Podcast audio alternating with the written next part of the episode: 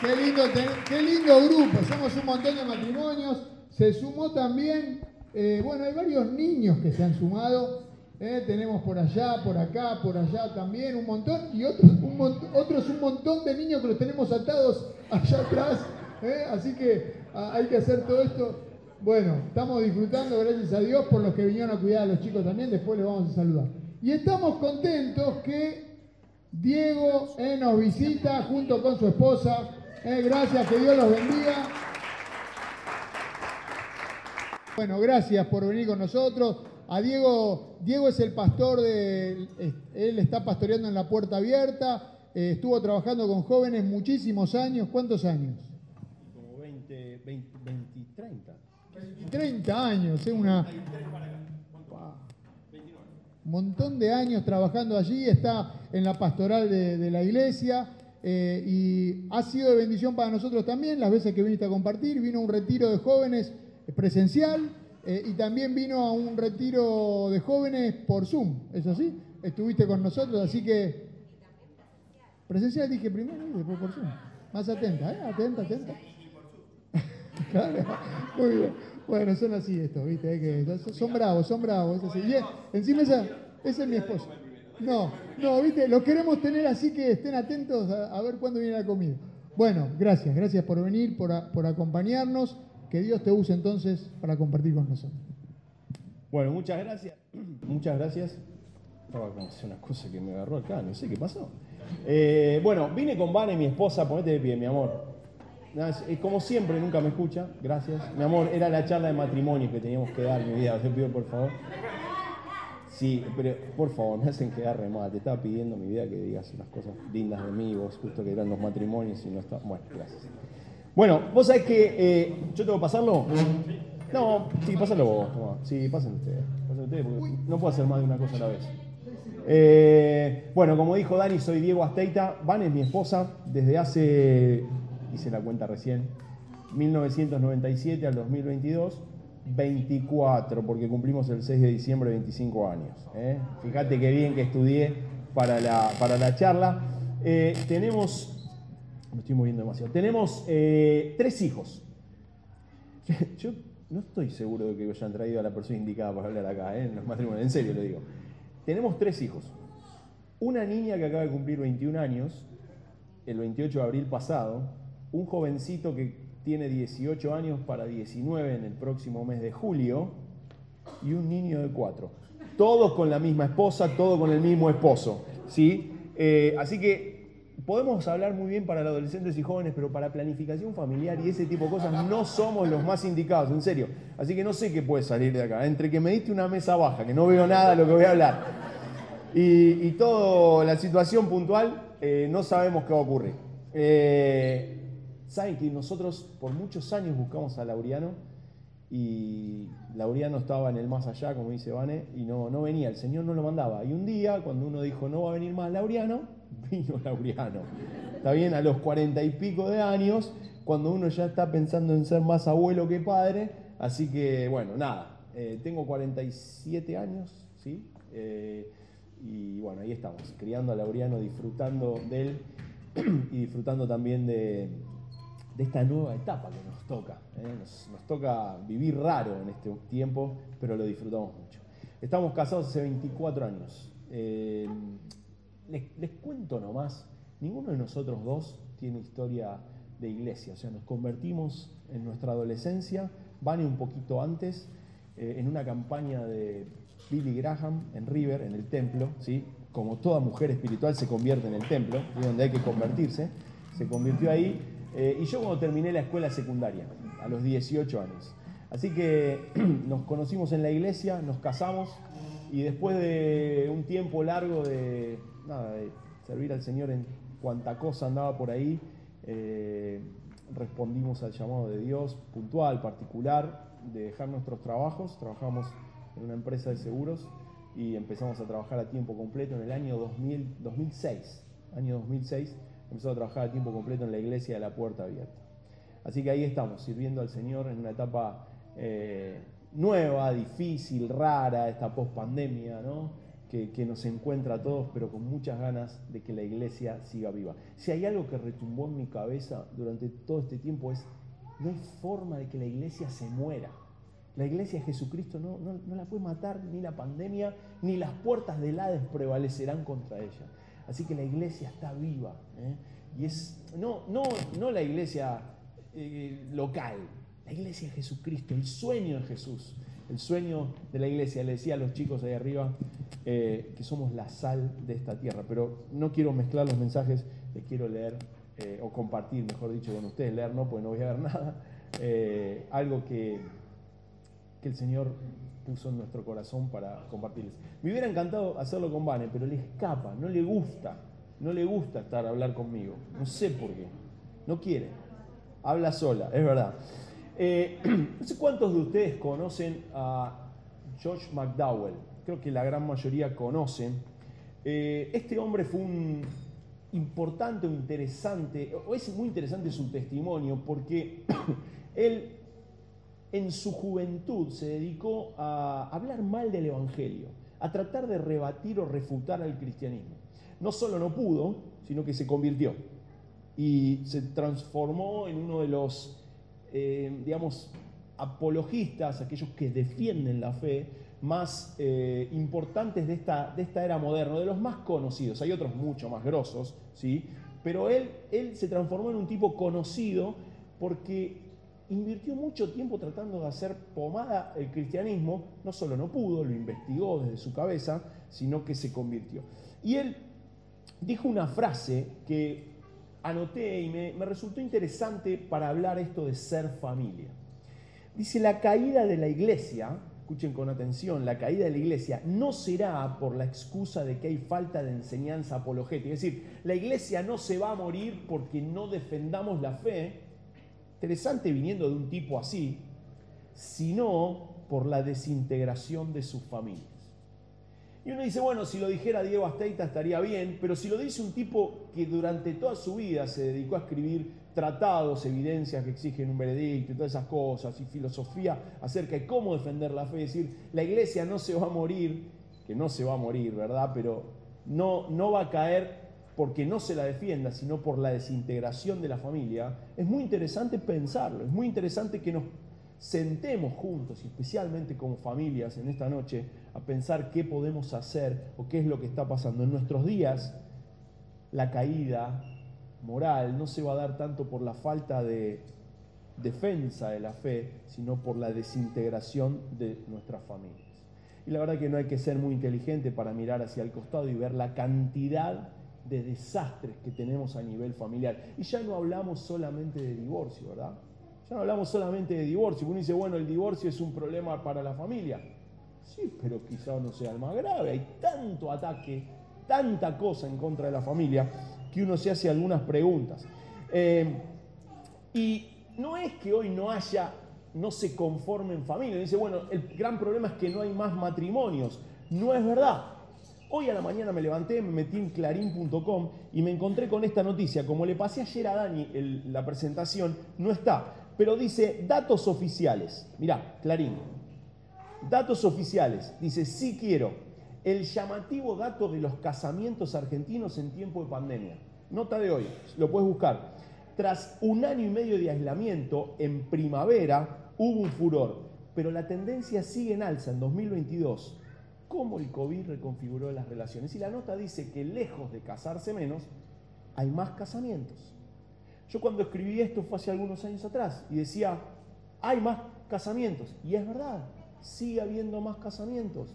A la vuelta de la pandemia hay más casamientos, hay más casamientos y hay más casamientos.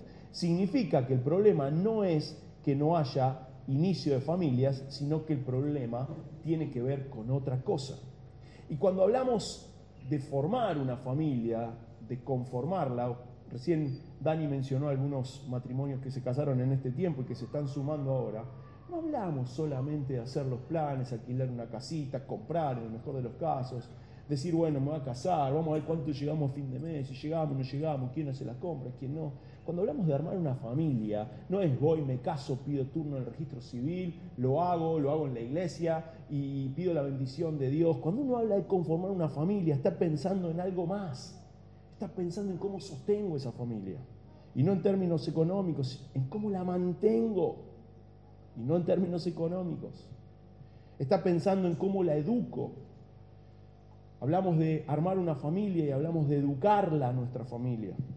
Hablamos de criarla, hablamos de nutrirla, hablamos de protegerla y de ayudarla a crecer. Y hablamos de ayudarla a soportar los vaivenes a los que se va a enfrentar todos los días. El problema no se trata, o la gran crisis no se trata de si las familias arrancan o no arrancan. Inician muchas, muchas, y muchas de las que nosotros estamos acostumbrados a ver. ¿eh? No estoy hablando de las otras llamadas familias, sino de las que nosotros, un hombre, una mujer, van, piden turno en registro civil, muchos de ellos quizá pasan por alguna cosa religiosa, muchos de nosotros lo hacemos con convicción, pidiéndole al Señor que bendiga nuestra familia, el inicio de nuestra familia, pero hay mucho más. Hablamos de mucho más. Y cuando pensamos que nuestras familias están en crisis, quizás pensemos que, que tenga que ver con la gran cantidad de divorcios, yo decía recién, pero no solamente el divorcio es un problema para nuestras familias. Hay familias que viven juntas, pero están sufriendo. Hay familias que viven juntas, que no se divorciaron y que se están lastimando. Hay familias donde el hogar es un verdadero y literal infierno, permítanme la expresión, y no se divorcian. Así que el divorcio es un gran problema, pero hay también otros problemas que tenemos que enfrentar cuando hablamos de ser familia. No siempre una familia está rota cuando está divorciada. No siempre una familia está destruida cuando papá o mamá se van de casa. No siempre. Los dolores provocados por el silencio, por la opresión, por la opresión en nuestras relaciones, por tener familias enfermas, verdaderos caldos de cultivo, hacen o tienen los mismos efectos o quizá peores que los divorcios. Y no estoy hablando de que tengamos que divorciarnos, está claro. Estoy hablando de que muchas veces no miramos los enemigos que tenemos con los ojos que los tenemos que mirar y los enfrentamos como los tenemos que enfrentar. Nuestras familias están en crisis, están en riesgo. De alguna manera nuestras familias están en terapia intensiva y, si uno mira, nosotros con Vane trabajamos, somos pastores de la escuela secundaria de la iglesia. Y duele tanto, tanto escuchar a los pibes, tanto porque los pibes traen a la escuela la realidad de lo que la familia es. Y somos una escuela cristiana, pero quizá la mitad o el 60% de nuestro alumnado no son cristianos. Muchas familias cristianas viven de esta manera que estoy describiendo, otros no. El otro 60, 50 no tienen ni idea. Y uno recibe el dolor de los pibes y, y la frustración y escucha un montón de cosas. ¿Por qué? Porque nuestra familia está en crisis. Y no solamente está en crisis por la cantidad de divorcios que hay, porque ahora hay otro tipo de matrimonios. Nuestra familia está en crisis porque se han encargado de romperla. Y el Señor la tiene en el centro de su corazón. El Señor espera que nosotros tengamos familia. ¿Qué es la familia? ¿Por qué la familia? ¿A quién se le ocurrió? ¿Por qué surgió y quién la pensó? Génesis capítulo 2, el Señor diciendo, no es bueno que el hombre esté solo, voy a, voy a hacerle una ayuda adecuada. Y saqué el versículo 19 porque era un poquito largo, pero eh, ¿se acuerdan qué pasó ahí en el medio? El Señor le dijo, bueno, ahí tenés, nombrate a los animales, ¿no? Y, fue a nombrar a los animales y esto tampoco lo, puso contento, lo, le copó mucho a Adán. Así que, sin embargo, no se encontró entre ellos, entre toda la creación, la ayuda adecuada para el hombre. Y sigue diciendo el pasaje en el versículo 21. Entonces Dios hizo que el hombre cayera en un sueño profundo y mientras éste dormía le sacó una costilla y le cerró la herida. de la costilla que le había quitado al hombre, Dios el Señor hizo una mujer y se la presentó al hombre, el cual exclamó, esta sí es hueso de mis huesos y carne de mi carne, se llamará mujer o varona, como dicen algunas traducciones, porque el del hombre fue sacada. Y me encanta leer esto y me encanta, me encantó escuchar o leer una frase de John Stott, que creo que está ahí también. Miren lo que dice. Cuando un hombre y una mujer se encuentran, forman una familia, no es la unión de dos personas ajenas que no se pertenecen una a la otra y que no pueden llegar a ser plenamente una sola carne, sino que es la unión de dos personas que originalmente eran una y que fueron luego separadas. Y sigue diciendo, para luego, y que vuelven a unirse en el matrimonio o en el vínculo sexual del matrimonio. La complementariedad de los órganos sexuales masculinos y femeninos es solo un símbolo físico de una complementariedad espiritual mucho más profunda. Me encanta lo que dice. Dice, el hombre y la mujer en un inicio eran un solo ser. El Señor los separó, los formó, los hizo distintos. Y cuando vuelven a la unión del matrimonio, vuelven a tener un encuentro para ser uno. Y dice, la complementariedad de los órganos sexuales son simplemente una marca física externa de algo mucho más profundo, que es la unión matrimonial o la unión de esas dos personas. Así que para Dios la unidad entre el hombre y la mujer no es algo que ocurrió casualmente. Dios lo pensó, lo diseñó. Dios soñó con la familia. Cuando nosotros comenzamos una familia, no es porque está bueno, está de moda por esto, no, está en el centro del corazón de Dios. Dios pensó, Dios dijo, el hombre y la mujer tienen que compartir juntos, tienen que estar juntos. Lo hizo, Él lo soñó, Él soñó la familia. La familia es un concepto magnífico, hermoso. Es un concepto y un diseño que viene a terminar en cierta manera con la soledad del hombre y la soledad de la mujer. Y propone un camino y una relación de encuentro, un espacio donde el vínculo, donde el contacto, el cuidado y el amor vienen a poner o a ponerse, mejor dicho, en carne y hueso y para hacer aquellas cosas que Dios pensó que podamos tener alguien a quien corresponder. La familia nos presenta un hermoso ámbito para el desarrollo, nos presenta un hermoso espacio para crecimiento y hay, hay una familia grande, ¿no? Eh, es re lindo pensar que Dios utiliza la metáfora de la familia muchas veces para hablar de iglesia Así que hay mucha cosa pura, mucha cosa interesante en la relación de un hombre y una mujer formando una familia.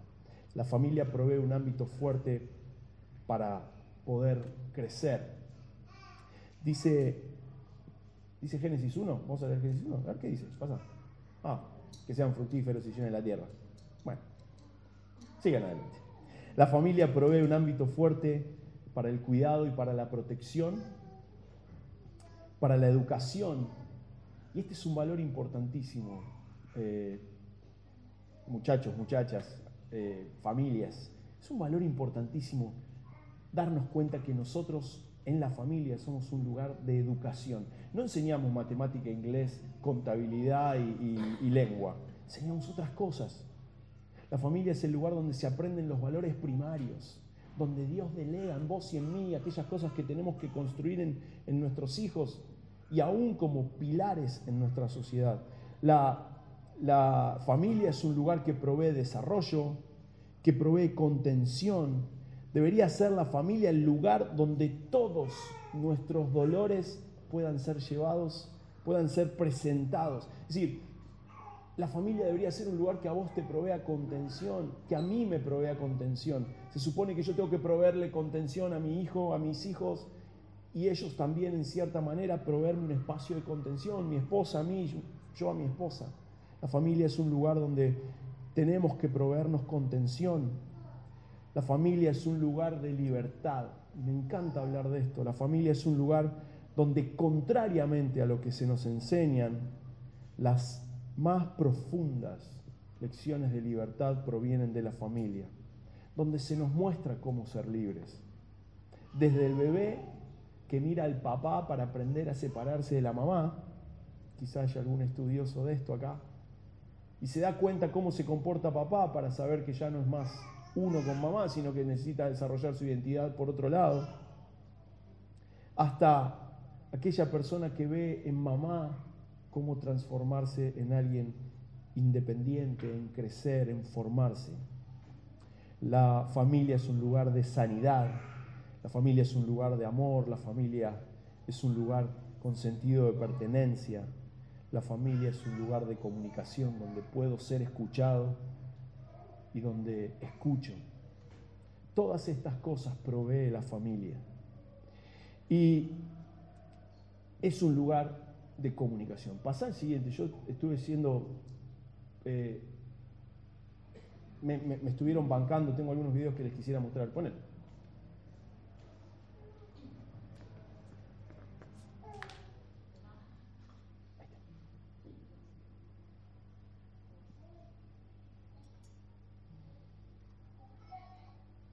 ¿Tiene audio? Ah.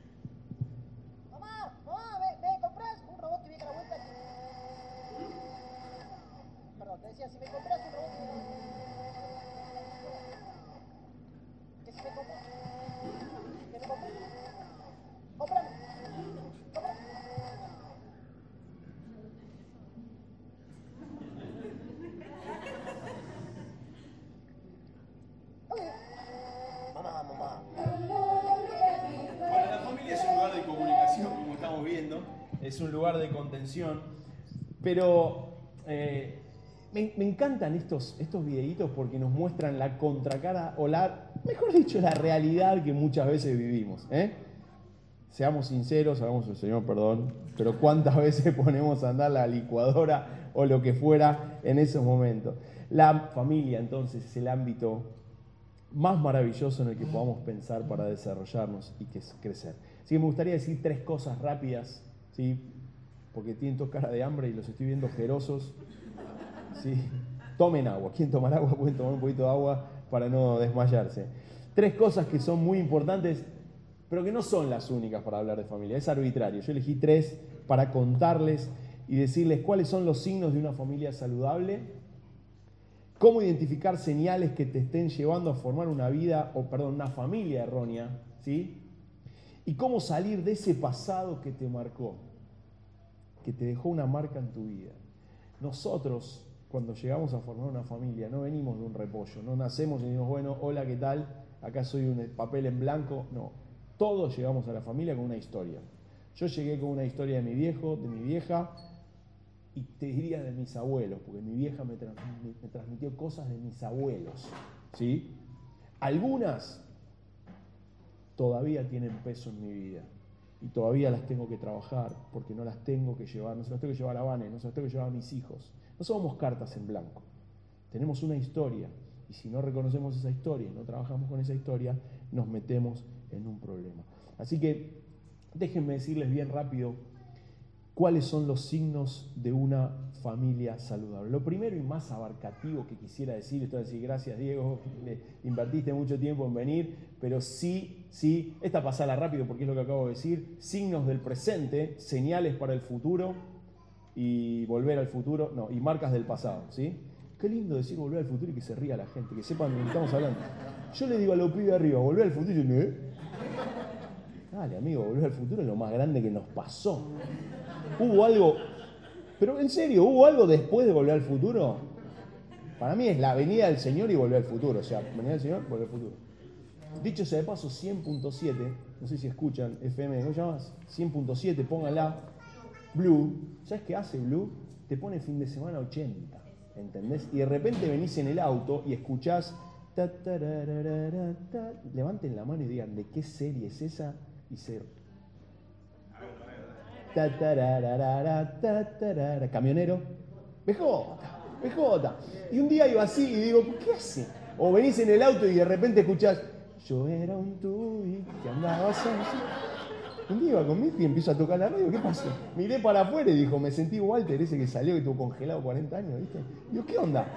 Te juro, hasta que dije, no, los tipos te ponen las publicidades y de repente y ahí viene el auto fantástico, ¿viste? Bueno, no importa, es que los 80, y con esto volvemos a la familia, fue la última década que dejó algo a la humanidad. Así que ustedes, ¿de qué año nacieron ustedes? Bueno, ¿94? Bueno, de algo se van a acordar de los 80. Fue la última década que le dejó algo a esta humanidad. Bien, discúlpenme. Lo primero y más abarcativo que quiero decir es que el signo, el, mejor signo que podamos tener en nuestra familia es vivir lo que dice 1 Corintios 13. ¿sí? Y vos decís, bueno, Diego, gracias. Este, viniste hasta acá simplemente para decir que el signo es 1 Corintios 13, pero sí. Fíjense ustedes, que 1 Corintios 13, la descripción que el apóstol Pablo hace de estas características del amor, estas semanas lo leí al revés. Alguien escribió, si el amor, perdón, si no es paciente y bondadoso, entonces no es amor. Dije, ah, cambia el sentido leerlo al revés. El amor es paciente y bondadoso. Si no es paciente y bondadoso, no es amor. ¿Está bien? ¿Hay un lingüista acá? ¿Está bien? Eh, eh, tiene sentido, ¿no? Bueno, si lo lees al revés, te pega unos cachetazos. 1 Corintios 13 que decís, apa, no estoy viviendo mucho este amor. Pero fíjense que ninguna de todas estas cosas está enfocada en mí mismo, está enfocada en el otro. Porque todo lo que Pablo describe no es para, para mí, es para lo demás. Así que el amor es paciente, es bondadoso, no es envidioso, ni jactancioso, ni orgulloso. Así se dice, no se comporta con rudeza, no es egoísta, no se enoja fácilmente, no guarda rencor. El amor no se deleita en la maldad, sino que se corrija con la verdad todo lo disculpa, todo lo cree, todo lo espera, todo lo soporta, el amor jamás se extingue. Dice por ahí, no, una versión, no sé si es la nueva traducción viviente, que dice, no, no espera que las cosas se hagan a su manera. No sé si la tienen por ahí en mente. Está buenísimo. El amor no espera que las cosas se hagan siempre a su manera. En alguna de esas cosas que dice ahí lo tradujeron de esa manera. Así que una familia saludable es una familia, en primer lugar, yo elegí tres cosas para decirles, tres grandes cosas, y algunas mencionar adentro de estas. Signos de una familia saludable. En primer lugar, en una familia saludable no hay egoísmo. El egoísmo quizá es la razón número uno por la que nuestras familias se rompen. No a veces se divorcian, pero se rompen. El egoísmo es la razón número uno, quizá, por la que la familia se rompe. ¿Por qué? Porque Diego piensa más en Diego que en Vane. Porque Diego piensa más en Diego que en Faustino. Porque Vane piensa más en Vane que en Nicolina. O porque Nicolina piensa más en Nicolina que en Faustino. Y entonces la casa se transforma en un lugar de lucha, de guerra. ¿Por qué? Porque yo llego a mi casa al ámbito de la familia y tengo que conseguir algo porque tengo que pelear por algo. ¿Por qué? Porque Vane está pensando en ella y cuando Vane piensa en ella no piensa en mí y si no piensa en mí yo tengo que pelear para que ella piense en mí. Y se transforma en una guerra. Y a mí me encanta decir algo y es, la casa debería ser un lugar de guardias bajas. Todos nosotros andamos el día, todos nosotros andamos el día y andás y salís a la calle y peleás, y peleas en tu trabajo, y peleas acá, y peleas allá, y peleas acá. Y verdad que es lindo llegar a casa y no pelear más.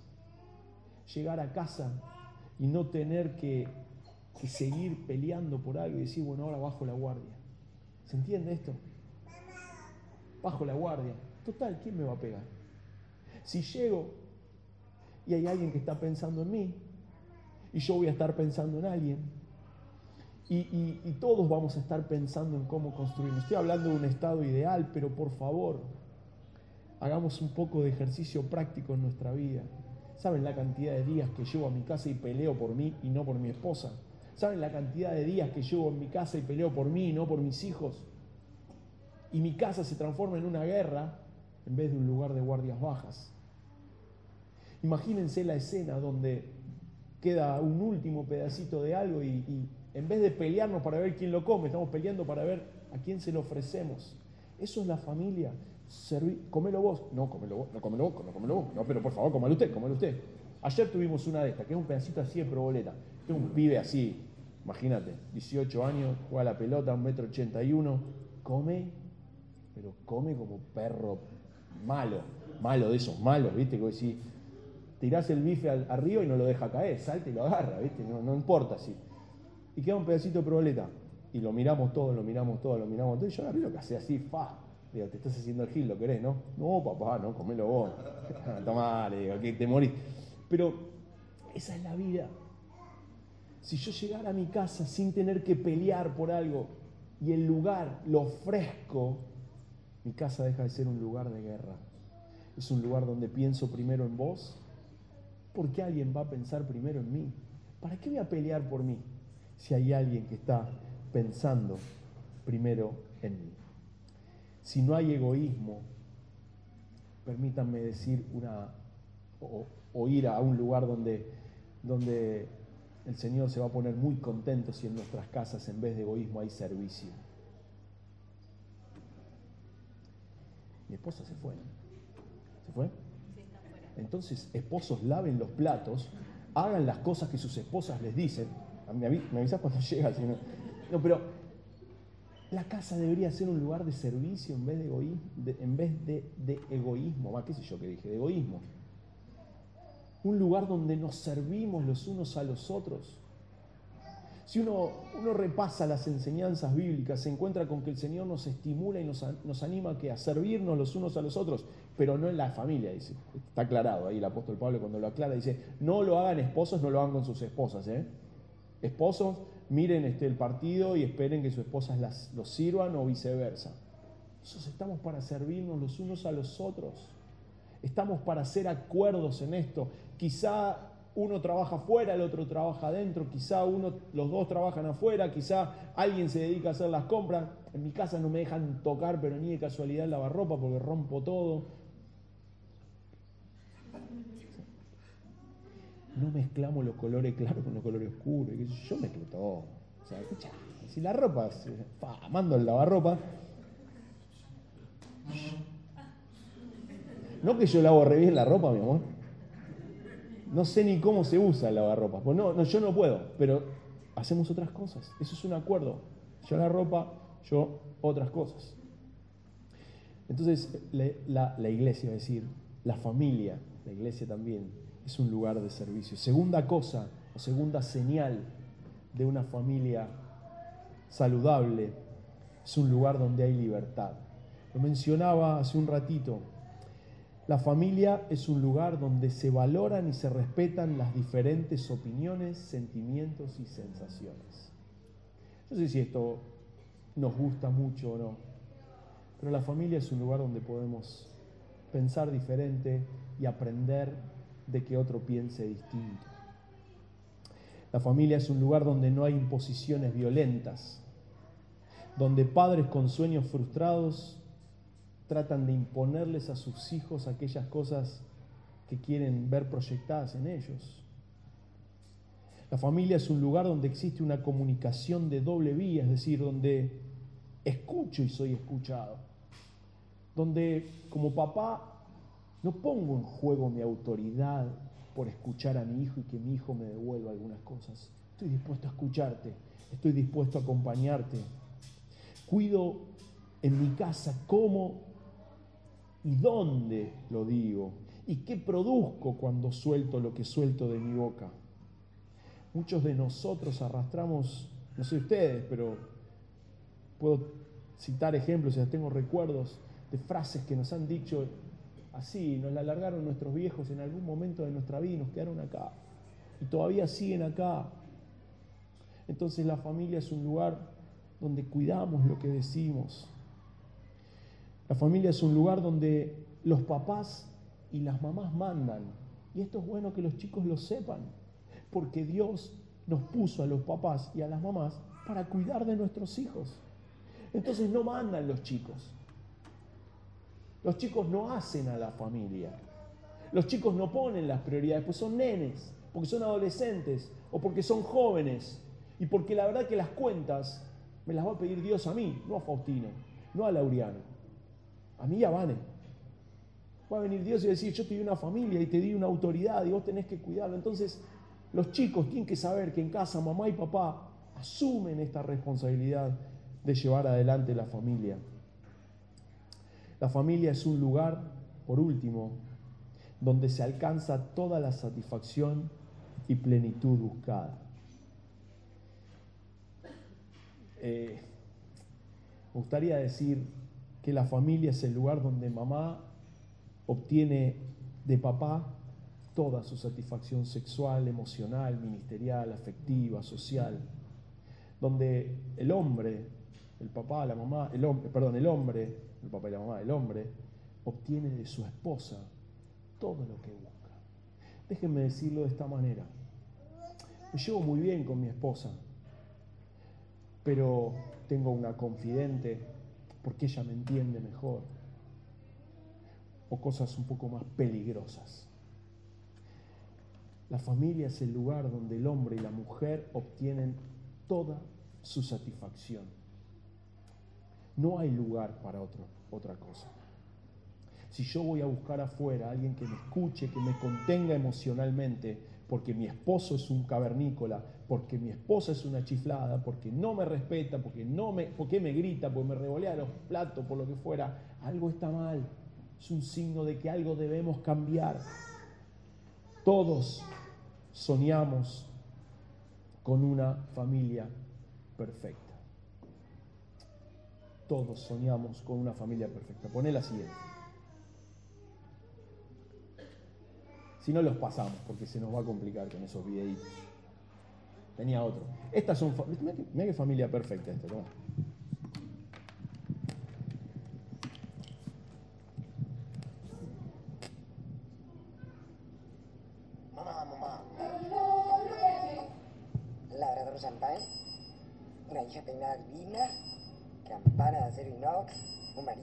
Con corbata, un plato de sopa colmado apetitosos fideos, más fideos, y ahora sonrisa cámara. Estoy para hacer una mamá de una propaganda de sopa, ¿no? ¿Qué me puede faltar? Eh, una nariz y eh, quizás un brush, no, no sé. Listo. Mamá, mamá. Bueno, eh, las familias perfectas a veces, este, no, mentira, requieren de alguien que no forme parte. Mentira. Señales que te puedan estar llevando a formar una familia errónea. La primera cosa que quiero mencionar es la falta de paciencia, límites saltados, límites saltados en el trato diario, gritos, miedos, sometimiento, falta de libertad, opresión. Yo me preguntaría si quiero tener una familia saludable, si estoy sintiendo miedo de mi esposo, de mi esposa, si estoy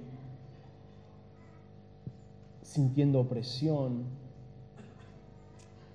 si por momentos no normalicemos los gritos. A veces uno escucha o nos escuchamos los unos a los diciendo, bueno, cada tanto me dice algún insulto. Y lo estoy diciendo en, en- en familias de la iglesia. ¿eh? Naturalizamos el insulto, el grito. La Biblia enseña que no tenemos que andar en griteríos ni, ni en ninguno de ese tipo de cosas. No naturalicemos. Si hay algo, digamos claramente, en la familia no, debe- no, no debería existir el insulto ni hacia mis hijos, ni de mi esposo hacia mí, ni de mi esposa hacia mí, ya sea con las que terminan en udo o en las que no terminan en udo o uda, sino en aquellas que duelen también muchísimo. Hay palabras que duelen más que esas que terminan en do, decir, do para que no, ando diciendo udo o uda, digo, oh, oh. Yo no las digo, pero bueno. A veces duele más que te digan fracasado o fracasada, inútil o inútila. No sé cómo es el, femenino inútil, es el mismo. Que te digan muchas otras cosas. Duele más que que te digan hijo de o hija de o muchas de esas cosas de las, de las conocidas, ¿no? de, de los insultos esos que están en, en la tapa de los diarios. La casa no es un lugar de gritos, la casa no es un lugar de peleas. Claro que es un lugar de enojo, pero es un lugar de perdón. No deberían, no deberíamos insultarnos el uno al otro. ¿Y qué hay que hacer? Y hay que tratar de no hacer o decir cosas si al otro lo enoja, no, no picantearlo, tratar de no hacer cosas que al otro le van a poner mal. La segunda que aparece ahí, que me están spoileando, es, falta de muestras de ser modificable por Dios. ¿Qué dice esto? Vos y yo, todos, nos casamos con productos en elaboración, ¿está bien? ¿Alguien tiene el, el producto terminado ya? No. La Biblia dice que nosotros vamos a ser modificados y mejorados hasta llegar a parecernos a Jesús. El día que seamos igual a Jesús, ¿qué va a pasar? Su presencia. Eso significa que mientras tanto estamos todos en proceso de perfección.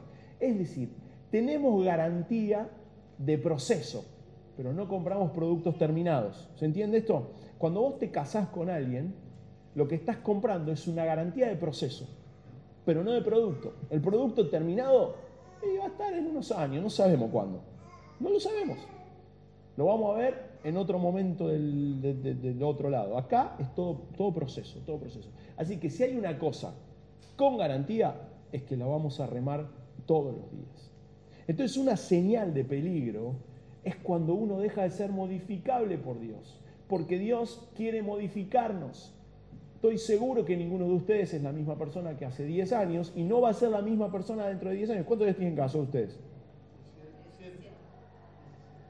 Dani no es el mismo que hace 10 años, está peor, ya sabemos está mucho peor. No, pero uno va creciendo, va cambiando. Y entonces, cuando aparece la señal de que uno no, no deja que Dios trabaje en su vida y modifique esas áreas de carácter. Es decir, bueno, hace 10 años nos pedíamos perdón, hoy no. Hoy ya no nos pedimos más perdón. Bueno, pero es una cosa que no puede ocurrir. O sea, si no dejamos que Dios ingrese a nuestra vida y modifique nuestro carácter y nuestro, nuestra manera de ser, estamos en un gran problema. Y la tercer señal que me gustaría decir es búsqueda con intenciones equivocadas.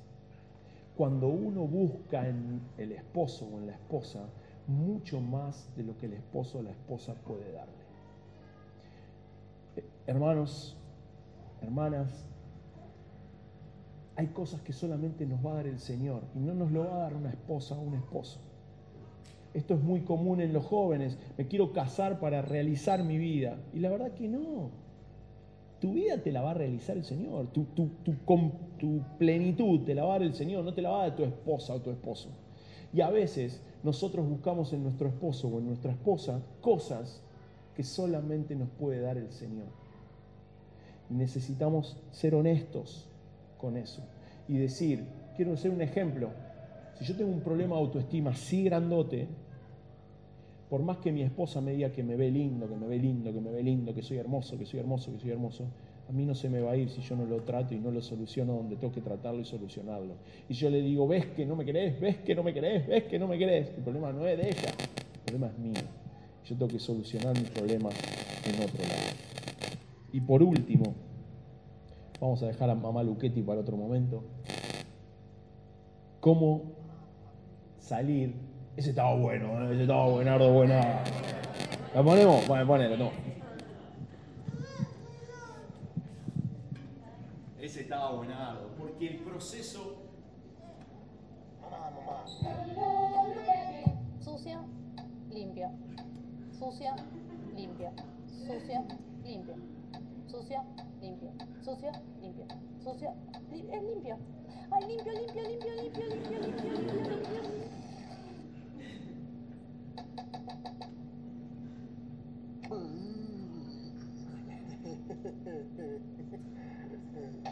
Mamá, mamá.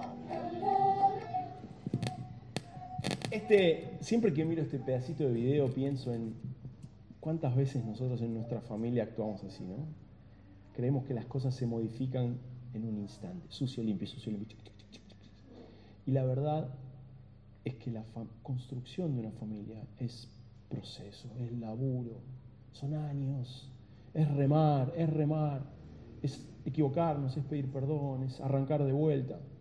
A mí aprendí algo, trabajaba en el centro y llegaba a mi casa cansado a las 8, 8 y cuarto, vestidito de traje, y yo decía, llego a mi casa, me saco el traje, ¡fa! Se acabó mi vida. Y tenía que ponerme el traje de papá. Y llegaba tan cansado que no quería ponerme el traje de papá. Ocho y pico de la noche, al otro día me volvía a levantar para viajar una hora y pico al centro. No tenía ganas, les debo pasar a muchos de ustedes. Y mi hija me caminaba por la cabeza. Hasta que un día me di cuenta, la vida, si decidí armar una familia, es, me saco el traje de laburante, donde vengo, tengo que poner el traje de papá. Y así es, es 24-7. Y no es, viste, limpio, sucio, limpio, sucio, limpio, sucio, limpio, sucio. Ya está, se solucionó todo. No, es remar, remar, laburar, laburar. Última cosa que les digo, eh, cómo salir de ese pasado que dejó una marca en nuestra vida. Eh, yo decía al principio que todos llegamos con una historia escrita. Ninguno de nosotros llega con un papel en blanco y dice, bueno, este soy yo, a, partir de hoy, ¿viste? Todos nos vemos, eh, todos los que somos pastores y oficiamos ceremonias, vemos, es como cuando te compras un auto cero kilómetros, ¿viste? Está flamante, sale, vino la paloma y te lo, ¿viste? Y vos decís, no puede ser, te lo tocaron en el estacionamiento, desde el día del matrimonio para adelante esto cuesta abajo, ¿viste? Decir, no puede ser, no puede ser, ¿cómo puede ser que estaban tan hermosos hoy o hoy al, año ya, viste, es un escándalo? A veces es porque venimos con una historia y la traemos. Y también es verdad, es verdad que muchas veces la familia es la causante de muchos de los problemas que arrastramos por años quien labura con jóvenes sabe esto. ¿Por qué tenés estos problemas? Porque tal problema, por esto, por esto, por esto. ¿Por qué razón, si el espacio, si el diseño es tan maravilloso, a veces lo, nos equivocamos? Quiero ayudarnos a pensar en terminar con una cosa que muchas veces se nos mete en la cabeza y decir, bueno, listo, yo soy así, mi vieja me hizo así, mi abuelo me hizo así y mis próximos años van a ser así. La verdad es que no hay mentira más grande del enemigo que decir, esto está conmigo, yo no voy a cambiar nunca y no va a ocurrir nunca más. Si yo tuve padres malos, no yo digo, yo tuve padres malos, entonces yo voy a ser un padre malo. No puedo cortar con mi herencia, no puedo terminar con aquello. Si todo aquello que Dios dice que todas las cosas son hechas nuevas cuando llego a Él, pareciera que hay áreas que yo me las reservo.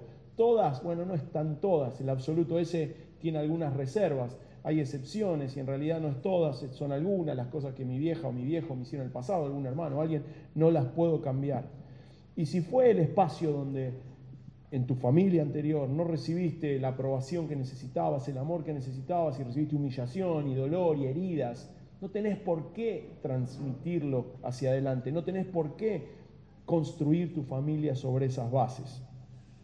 Hay, un, hay una historia en la Biblia, la historia de, uno dice, bueno, de padres, esta es la, gran idea que, que anda corriendo, de padres malos que salen hijos malos.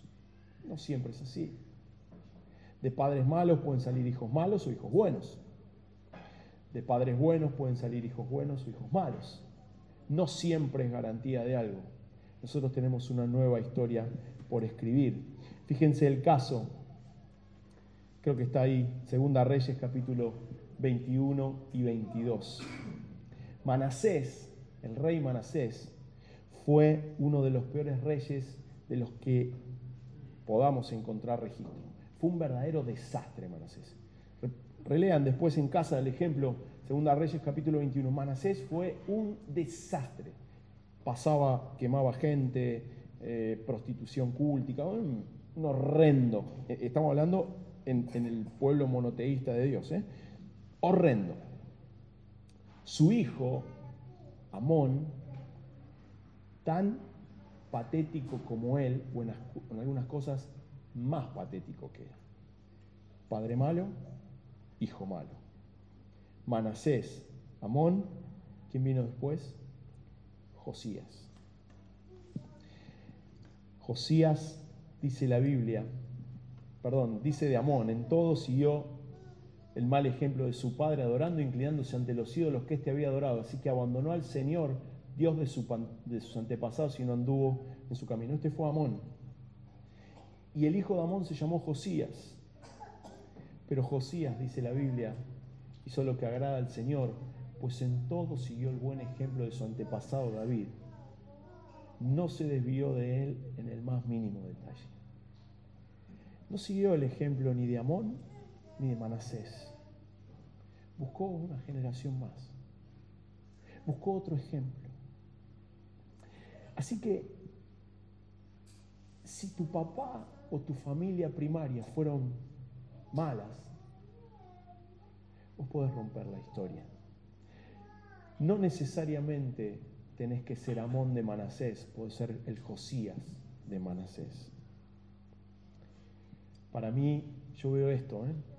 Cambió el foco de su ejemplo, en vez de mirar a papá o al abuelo, se fue a buscar a David. Yo cuando llegué a la iglesia, nos convertimos, te decía, me convertí adolescente, nos convertimos todos con mi familia, así que con Vane no sabíamos, no, no- teníamos a quién mirar como familia cristiana. Entonces empezamos a agarrar ejemplos. Algunas cosas de la familia de Vane estaban buenas, algunas cosas de la mía estaban buenas que eran recién convertidos, pero no teníamos ejemplos. Así que empezamos a mirar en la iglesia y dijimos, y aquellos está bueno, anotemos, y aquellos está bueno. Y algunas cosas que me venían de herencia o que le venían de herencia a Vane, dijimos, no, vamos a mirar, no sigamos el ejemplo de Manasés y de Amón, vamos a seguir el ejemplo de David. Y encontramos algunos Davides por ahí, unos Davises por ahí, y tomamos esos ejemplos. Así que lo que hizo Josías fue cambiar el foco de su ejemplo. Así que si tus ejemplos inmediatos no son tan buenos, la iglesia puede proveerte muchos ejemplos inmediatos para con- con- construir tu familia. La segunda cosa que para mí hizo Josías es que usó la Biblia de una manera que tuviera impacto en su vida cotidiana. Se conocen la historia, cuando encontró la Biblia, Josías produjo, a él se le produjo un cambio como nunca nadie en la historia bíblica cambió. Dice la Biblia que él se convirtió, cambió, tuvo un cambio como nunca nadie había tenido. ¿Por qué? Porque había encontrado la palabra viva y de ahí salió, hizo un montón de cosas, derribó lugares altos, hizo pa, pa, pa, pa, pa, pa, pa. Hay que usar la Biblia para que tenga impacto en nuestra vida diaria. Y por último, trató el pasado con decisiones de acción. Me encanta esto, porque Josías entendió cuáles eran los legados de sus antepasados, los lugares altos, los espacios de adoración, todo lo que hacían con otros dioses, y dijo, bueno, está mal, déjalo ahí. No, fue y los sanó, los derribó, los tiró, tomó acción.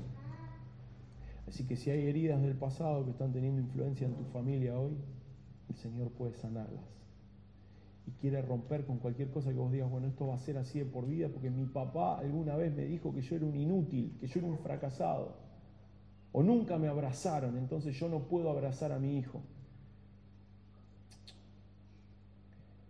Y una nueva historia para escribir. Hay un final de una peli, no sé si se va a escuchar, quizá podamos subir, pero me encantaría. Bueno, se las dejo, la ven después. ¿Vieron esta peli? Bueno, se las dejo para que la vean otro día. Es un pedacito. ¿Eh? Déjame explicarte un minutito. Es muy. Se llama la familia del futuro. Este pibe, este pibito, es un inventor famoso, pero era huérfano.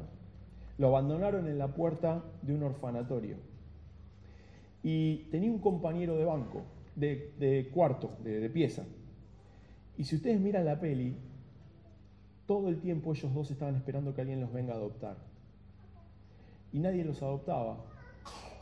Y él inventó una máquina del tiempo, se fue al futuro o hizo un montón de cosas y fue exitoso. Y su compañero roba la máquina y se genera una cosa un poco extraña de ida y de vuelta. Pero se da esta conversación que va a pasar ahora. Lo importante es escuchar el comentario y las cosas que le dice alguien que está muy enojado. El compañero de cuarto está muy enojado con este rubiecito. Así que subí, subílo porque es...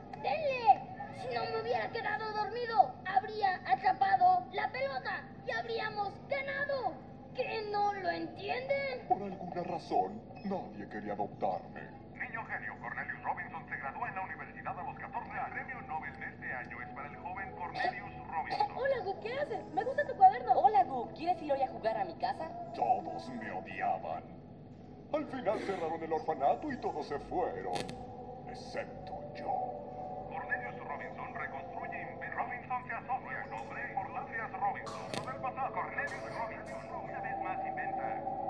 Fue cuando comprendí que no era mi culpa, era tu culpa. Si no me hubieras mantenido despierto por trabajar en tu tonto proyecto, habría atrapado la pelota.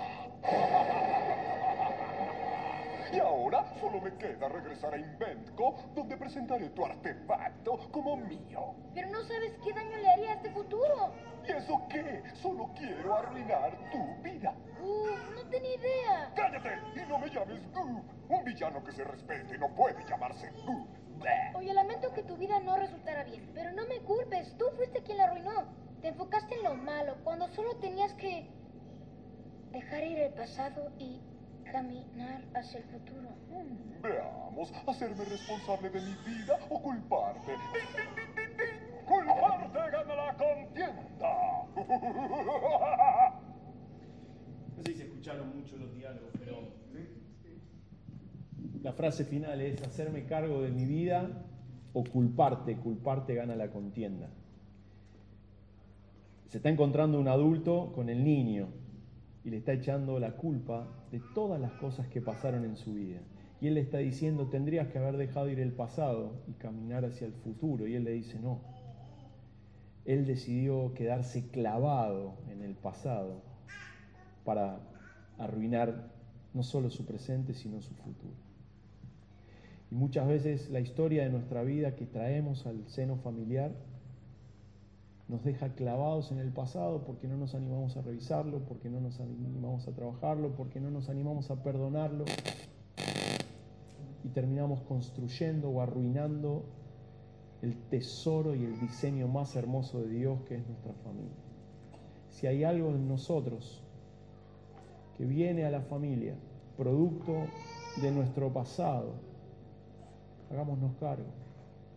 Pidámosle al Señor que todo lo puede, que nos sane, que nos acomode, que continúe su proceso de sanidad y que haga que nuestra familia brille y no termine podrida por algo que por ahí pasó hace mucho tiempo. Hay papás que dicen, yo no voy a abrazar a mi hijo porque mi papá nunca me abrazó.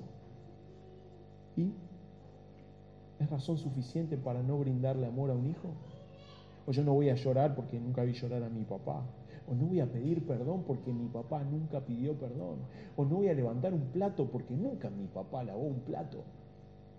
O no voy a ser dulce con mi esposa o no voy a ser dulce con mi esposo, o tantas otras cosas. Si los ejemplos fueron malos, busquemos otros, porque el Señor quiere una familia sana, saludable y que pueda ser útil en sus manos. Cómo una familia es útil en sus manos será para otro capítulo. ¿eh? Pues ya veo que algunos han perdido el control, han entrado en, un, en un- una hipoglucemia así, se cayeron y quedaron así. Tráeles algunos algo porque están, están cayendo de a uno.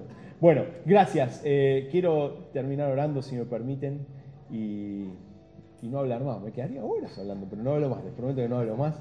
Mi esposo dice, dale, terminá de una vez. Ya termino, mi amor, quédate tranquila. Ahí siempre lo Señor, gracias. Gracias por este ratito.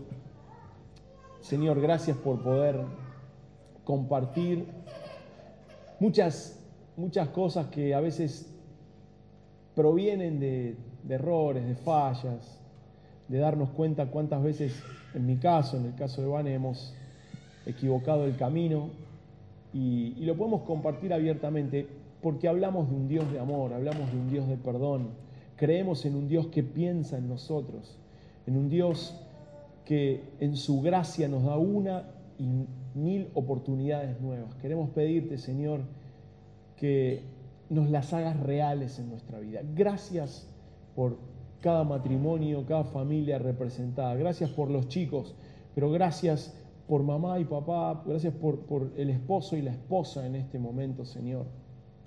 Ayúdanos a trabajar en nosotros, a no permitir que las cuestiones que aparezcan nos hagan vivir familias destruidas aunque no estemos divorciados, familias violentas aunque no estemos denunciados, familias atadas aunque nos mostremos libres. Señor, ayúdanos a tener familias sanas, porque las familias son el núcleo de nuestra iglesia y la iglesia, Señor, necesita hacer impacto en un reino muerto, en un reino de tinieblas. Ayúdanos, Jesús, a tener familias sanas. Gracias, gracias. Perdonanos si nos equivocamos, perdonanos si como esposos o esposas nos equivocamos, nos equivocamos, danos una nueva oportunidad. que podamos, Señor, empezar de nuevo, que tengamos las agallas, el valor, la espiritualidad de acercarnos y pedir perdón y pedir una nueva oportunidad para empezar y que tengamos las agallas y la espiritualidad de dar una nueva oportunidad. Gracias Señor porque vos nos la das, nos la diste. Bendecimos a cada matrimonio en este lugar, a los que vinieron, a los que no, eh, a los que tienen más años, menos años. Gracias, gracias y gracias. En el nombre de Jesús. Amén. Bueno, Diego, muchas gracias. Le damos un aplauso.